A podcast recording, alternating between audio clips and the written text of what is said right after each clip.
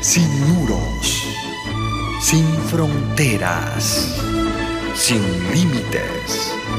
Radio Mundial Adventista, más que una radio, sembramos esperanza. Proverbios 7, versos 1, 2 y 5. Hijo mío, guarda mis razones y atesora contigo mis mandamientos. Guarda mis mandamientos y vivirás, y mi ley como las niñas de tus ojos, para que te guarden de la mujer ajena y de la extraña que ablanda sus palabras. Dios al darnos su ley, en la que incluye el séptimo mandamiento, que requiere el no cometer adulterio, fornicación, tiene el propósito de poder preservarnos en felicidad y salud. El disfrute de la vida conyugal es un regalo del Creador, regalo que se recibe solo con el sagrado vínculo del matrimonio. La mujer extraña es considerada aquí, en este capítulo, como una mujer astuta, que es ramera o adúltera. Verso 18 al 22. Ven, embriaguémonos de amores hasta la mañana. Alegrémonos en amores, porque el marido no está en casa, se ha ido a un largo viaje.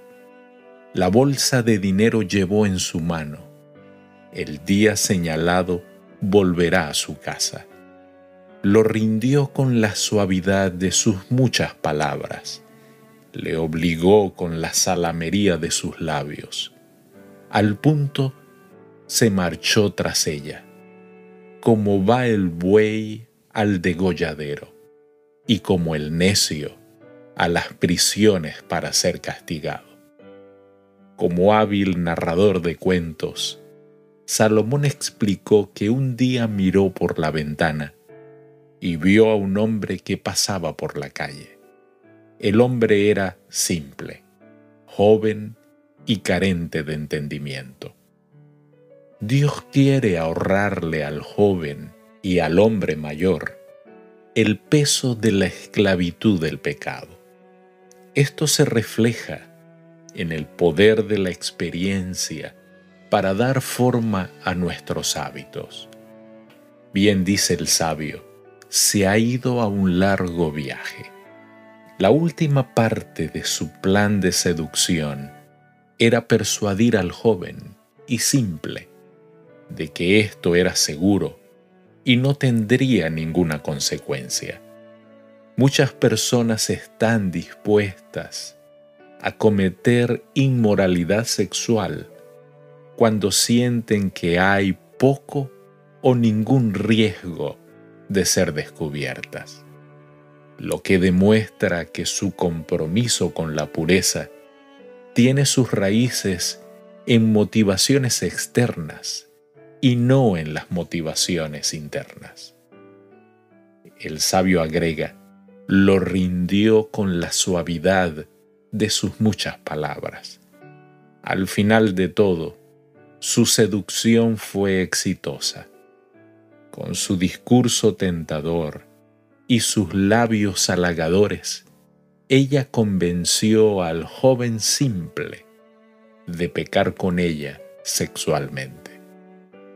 La mujer representada por Salomón, aquí en Proverbios 7, sería muy difícil de resistir.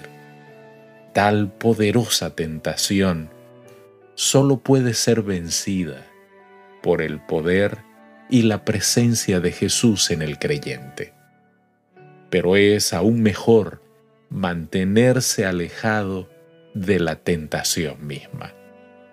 A medida que el buey va al matadero, inconscientemente de su destino, tal vez soñando con ricos pastos, o como un necio va a la acción, descuidado e insensible.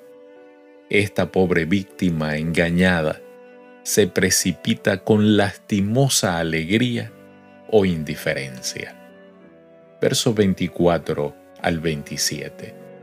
Ahora pues, hijos, oídme y estad atentos a las razones de mi boca. No se aparte tu corazón a sus caminos. No hierres en sus veredas, porque a muchos ha hecho caer heridos, y aún los más fuertes han sido muertos por ella. Camino al Seol es su casa, que conduce a las cámaras de la muerte. El único camino seguro es rechazar inmediatamente las primeras insinuaciones del mal y no colocarse en el camino de la tentación.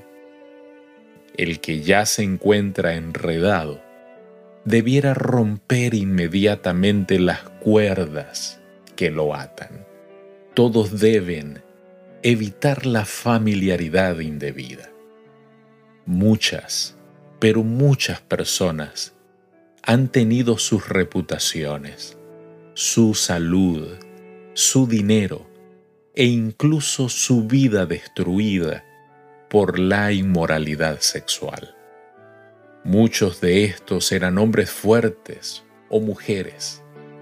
La palabra de Dios y la sabiduría de un padre nos enseñan a aprender de sus desastres y no repetirlo por nosotros mismos.